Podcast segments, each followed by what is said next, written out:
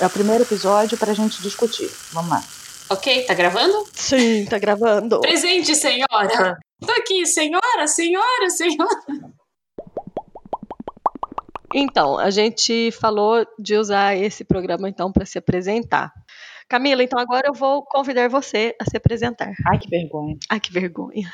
Eu não pensei em nada.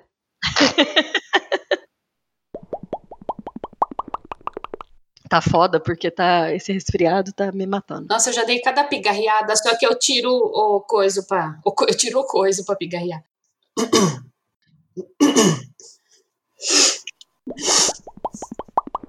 Eu não sou gado, pelo amor de Deus. Não me confunda.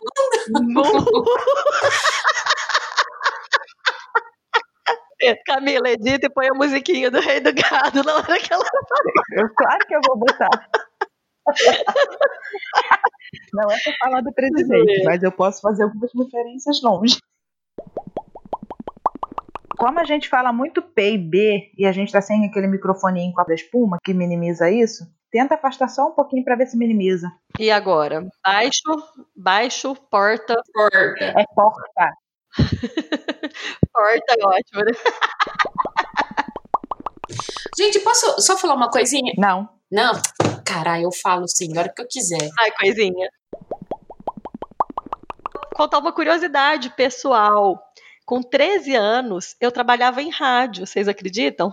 Hum, legal. Eu já fui locutora de rádio Com 13 anos? em Cássia, com 13 anos. E olha só, era, não era uma rádio comunitária na cidade e eu tinha 13 anos. Vou contar rapidinho como foi. Adolescente, né? A gente, eu tava na casa de uma amiga. Alô, Roberta, se você ouvir o programa, eu vou te mandar para ouvir. Eu e a Roberta, aquela brincadeira de molecagem, a gente estava gravando uma música, fazendo karaokê com a música, para fazer uma brincadeira com uma outra amiga. Eu falava, né, fazia aquela voz romântica. Alô, fulano, essa música a nossa amiga fulana dedica para você, com todo amor e tal, tal, tal. E aí a Roberta falou assim: Nossa, Fernanda, você manda muito bem. Você podia gra... você podia falar em rádio. Sabe aquelas brincadeiras? Eu falei: Ah, eu acho que eu ia curtir se eu fosse falar em rádio. E a rádio da cidade tinha sido inaugurada há pouco tempo. E eu fiquei com aquilo na cabeça, comentei com a minha mãe.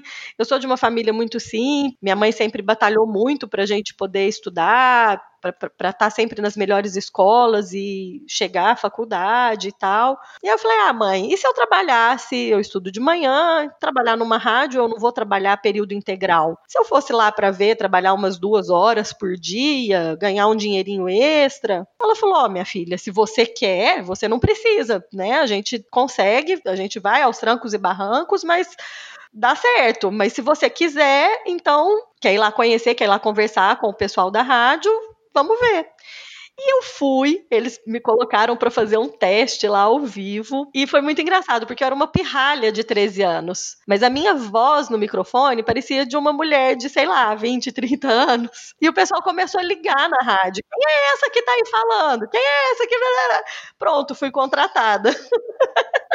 E eu trabalhei, eu parei um tempo no segundo colegial para estudar, mas acabei, eu sempre, eu, apesar de gostar de estudar, na época de escola mesmo, eu não gostava tanto porque eu sou péssima em exatas. Daí, como eu não me dedicava tanto para estudo como deveria, no terceiro colegial, embora estivesse preparando para vestibular, eu decidi voltar trabalhei de novo, até eu me mudar de Cássia, eu trabalhei em rádio. Então, é uma paixão antiga mesmo. E eu tô super feliz da gente estar tá fazendo agora o veneno antitédio. Que bacana. Precoce essa menina.